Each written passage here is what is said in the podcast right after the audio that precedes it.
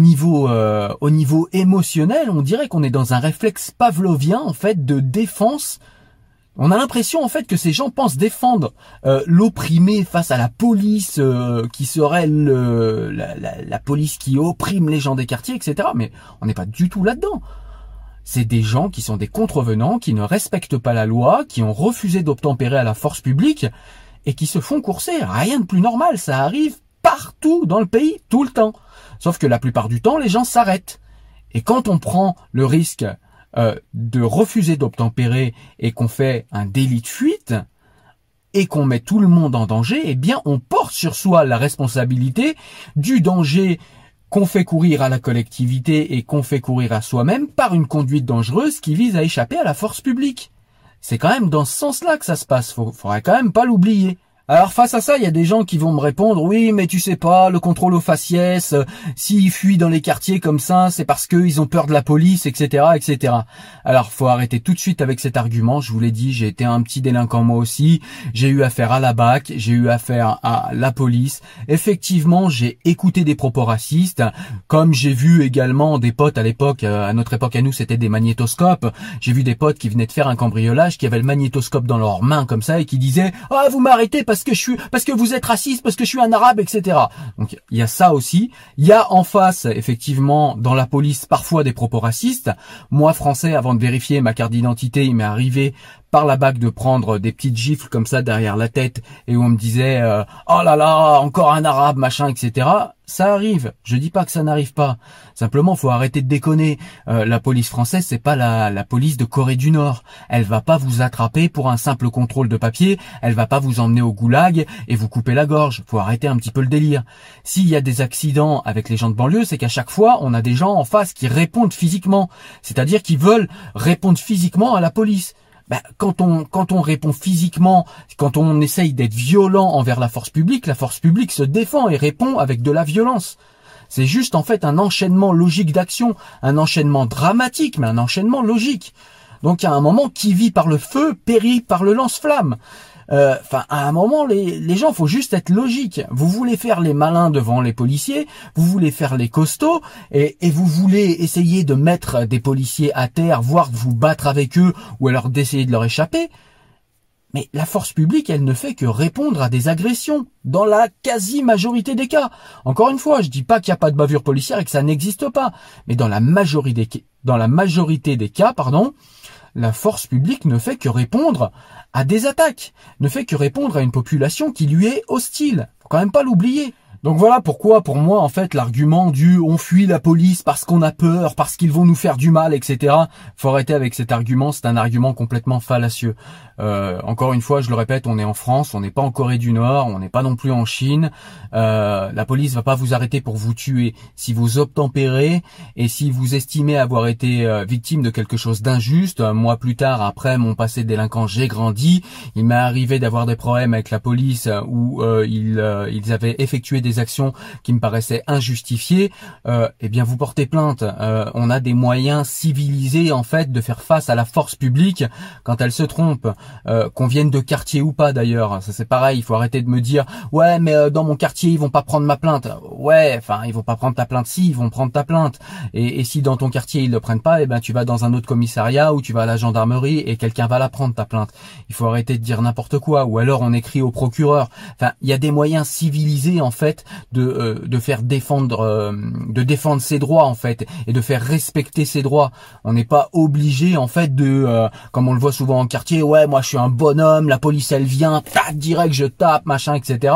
Et puis après quand il y a des accidents, on dit ouais la police est violente, la police nous agresse. Non, la police en fait elle a le monopole de la force en euh, démocratie et en république. Alors le pourquoi du comment, je vais pas te l'expliquer dans cette vidéo parce que ça va être trop long. J'ai fait d'autres vidéos là-dessus. Euh, je te laisserai les liens en commentaire et je te laisserai voir pourquoi en fait, euh, eh bien dans une république, il y a des policiers qui ont le monopole de la force, euh, de la force publique. Mais euh, voilà, il faut pas, il faut arrêter un petit peu avec ça, de nous dire que les gens fuient parce qu'ils ont, ils auraient peur de la police, parce que la police va les tuer, va les taper, va leur mettre des calottes. Faut arrêter un petit peu avec ça. Je dis pas qu'à la marche ça n'a jamais pu arriver. Mais voilà, encore une fois, on n'est pas en Corée du Nord, on n'est pas à Pékin. Il faut arrêter. La police française est dans sa grande majorité euh, une police qui est très respectueuse et voire même euh, quand on regarde certains pays, c'est une police qui est très très laxiste. Hein, parce que franchement, dans les quartiers, ça fait des années qu'on laisse le grand n'importe quoi s'y développer et les lois de la République, eh bien, euh, on sait plus trop ce que c'est en quartier. D'ailleurs, quand on sort du quartier, il n'y a plus les mêmes règles et on comprend pas. Voilà. Et puis euh, deux choses que je voulais également aborder, c'est que voilà, à chaque fois que à chaque fois qu'il y a en fait euh, une personne de quartier qui fuit et qui est coursée par la police et qui se blesse ou bien qui se tue, ça déclenche d'immenses émeutes, beaucoup d'émotions sur les réseaux sociaux. On parle de racisme, racisme d'État, racisme dans la police, bavure policière, etc. Par contre, quand il y a un policier qui se fait écraser, quand il y a un policier qui se fait agresser, euh, comme ça a été le cas récemment, je te mets le petit article ici, euh, comme ça a été le cas récemment, alors là, par contre, pas d'émeutes. Les mêmes personnes qui crient aux, qui crient aux émeutes et qui crient à l'injustice euh, quand un jeune de quartier se fait courser par la puissance publique, eh bien ces mêmes personnes-là, quand la puissance publique se fait agresser par quelqu'un qui vient de quartier et ben là il n'y a pas d'émeute et là il y a personne qui défend. On a l'impression que c'est normal. Donc on voit ici en fait encore une fois euh, cette euh, cette espèce d'inversion de responsabilité. Il faut arrêter avec ça. Euh, la puissance publique c'est pas un gang. C'est pas elle doit être respectée mais elle doit être encore plus respectée qu'un citoyen normal puisque je le rappelle ce sont des citoyens assermentés d'État. Et c'est pas pour rien en fait hein. il y a une raison en fait hein.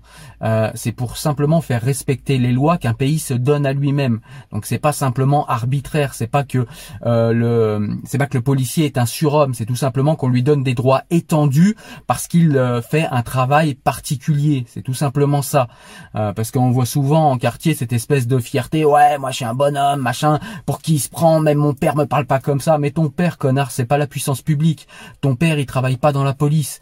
Ton père, c'est un citoyen et ton père, il est comme toi, il a des droits de citoyen si jamais il veut se défendre parce qu'il estime avoir été lésé par la puissance publique, eh bien il faut tout simplement qu'ils répondent par une réponse de citoyen. Et on a des armes pour faire face à la puissance publique, encore une fois, quand elle se trompe et quand on est lésé. Il n'y a aucun problème avec ça. Et puis le deuxième point, c'est tout simplement pour finir de montrer cette hypocrisie de ces gens qui font ces émeutes et de ces gens qui sur les réseaux sociaux nous parlent de bavure policière avant même que l'enquête ait démarré et qui euh, nous expliquent que eh bien les policiers ne devraient plus poursuivre les contrevenants.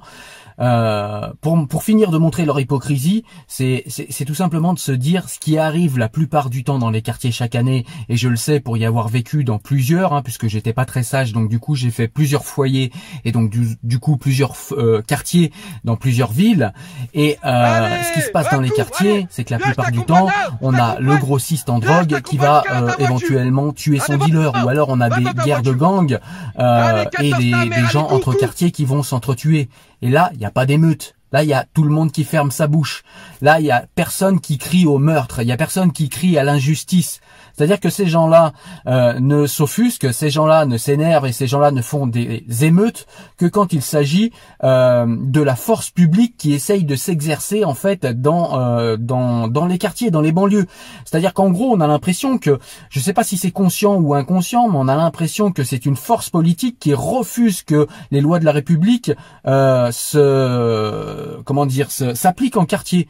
Puisque si c'était vraiment l'injustice qui les dérangeait, si c'était vraiment en fait le, le cœur qui était blessé chez ces gens et que euh, le fait de quelqu'un, le fait que quelqu'un soit mort et le fait de voir mourir quelqu'un à un jeune âge et, et, que ce soit vraiment ce fait qui les dérange et qui les révulse, comment ça se fait que quand un dealer se fait tuer par un autre dealer ou quand un dealer se fait tuer par son grossiste parce qu'il l'a pas payé et c'est ce qui se passe la plupart du temps et c'est la plupart des meurtres dans les quartiers, comment ça se fait qu'il y a personne qui bouge Comment ça se fait que tous ces hypocrites, eh bien d'un coup on les écoute plus? C'est voilà donc euh, pour moi ça finit en fait ce genre de ce genre d'action ça finit par montrer l'hypocrisie en fait de tous ces gens qui sont juste dans une pensée qui est euh, je sais pas encore une fois c'est conscient ou inconscient mais qui veulent tout simplement pas que la force et la puissance publique s'appliquent dans les banlieues et que les lois de la République s'appliquent dans les banlieues. Et eh bien ça c'est injustifiable et il y a aucune raison qu'on le justifie et il y a aucune raison qu'on l'appuie et qu'on soit de votre côté à défendre des personnes qui enfreignent la loi et qui voudraient qu'on les enfreindre la loi tranquillement, sans leur courir après, sans les prendre en chasse et sans les arrêter, sans les verbaliser. Ça se passe comme ça sur tout le territoire français et il n'y a aucune raison pour que ça se passe pas comme ça dans les quartiers, dans les cités, dans les banlieues.